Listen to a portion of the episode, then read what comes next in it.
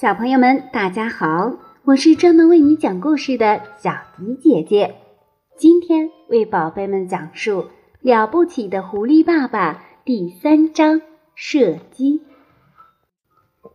哎，亲爱的，狐狸先生说：“今天晚上吃什么呢？”我想，咱们今晚就吃鸭子吧。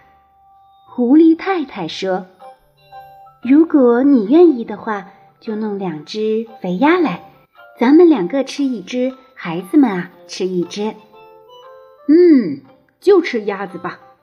狐狸先生说：“邦斯的鸭子是最好的，那可要小心呐。”狐狸太太说：“亲爱的，狐狸先生说，我在一英里之外就能闻到那些蠢货的气味。”我甚至能通过气味分辨出他们谁是谁。波基斯身上散发出的是烂鸡皮的恶臭味，邦斯带着一身鹅肝的臭气，而比恩呢，上上下下都被一股苹果酒的气味团团包围着，那简直像是有毒气体。是呀，不过千万不要大意呀，狐狸太太说。你知道他们三个是会在那儿等着你的。别为我担心，狐狸先生说：“回头见。”不过，要是狐狸先生弄明白此时此刻那三个饲养场场主正在什么地方等着他的话，他就不会这么过分的自以为是了。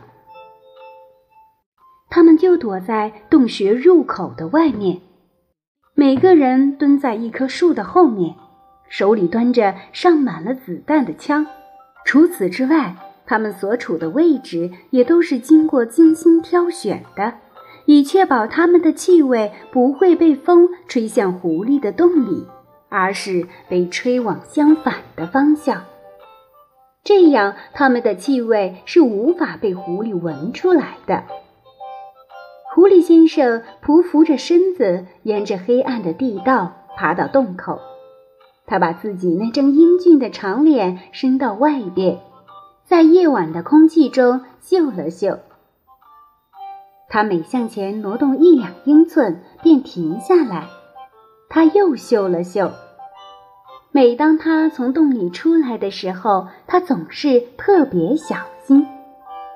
他又向前移动了一点。现在，他的前半个身子已经从洞里出来了。他那黑色的鼻子不停地向两侧吸动着，翻来覆去的嗅着危险的气味。他什么也没有发现。他正要奔向前方的树林时，突然听到，或者说是感觉到一点声音，那是轻微的沙沙声。好像是什么人在一堆干树叶中轻轻地移动了一下脚。狐狸先生的身子紧紧地贴着地面，一动不动，两只耳朵竖了起来。他等了好长时间，但没有再听到什么声音。那一定是一只田鼠，他自言自语道，或者是别的什么小动物。他又向洞外爬出了一点儿，然后又爬出了一点儿。他现在差不多整个身子都露在外边了。他小心翼翼地向四周看了最后一眼。树林里一片漆黑，静悄悄的。月亮在天空中的某个地方闪闪发光。就在这时，他那双。敏锐的，在黑夜中也能看见东西的眼睛，瞥见了离他不远的一棵树后面有个亮东西。那是月光照在某个表面光亮的东西上而被反射出来的一个银色的小光斑。狐狸先生一动不动地趴在地上看着它。那到底是什么东西呢？现在它动起来了。它一点一点地抬高，天哪，那是一根枪管。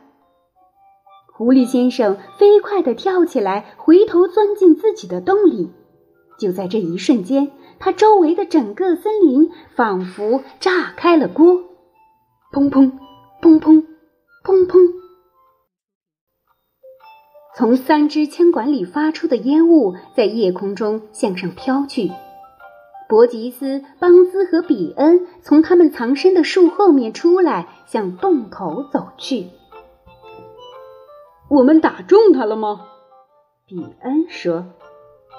他们之中的一个人用手电筒照着洞口，在手电筒照到的一圈光亮中，只见地上有一截血迹斑斑、残破不堪的狐狸尾巴。比恩把它拾了起来。我们得到了尾巴，却没逮住狐狸。他说着，把这东西扔到一边去了。真该死！真可恶！伯吉斯说道：“我们的枪开得太晚了，我们该在他一探头的时候就开枪，那样他就再也不会把头探出来了。”邦斯说道。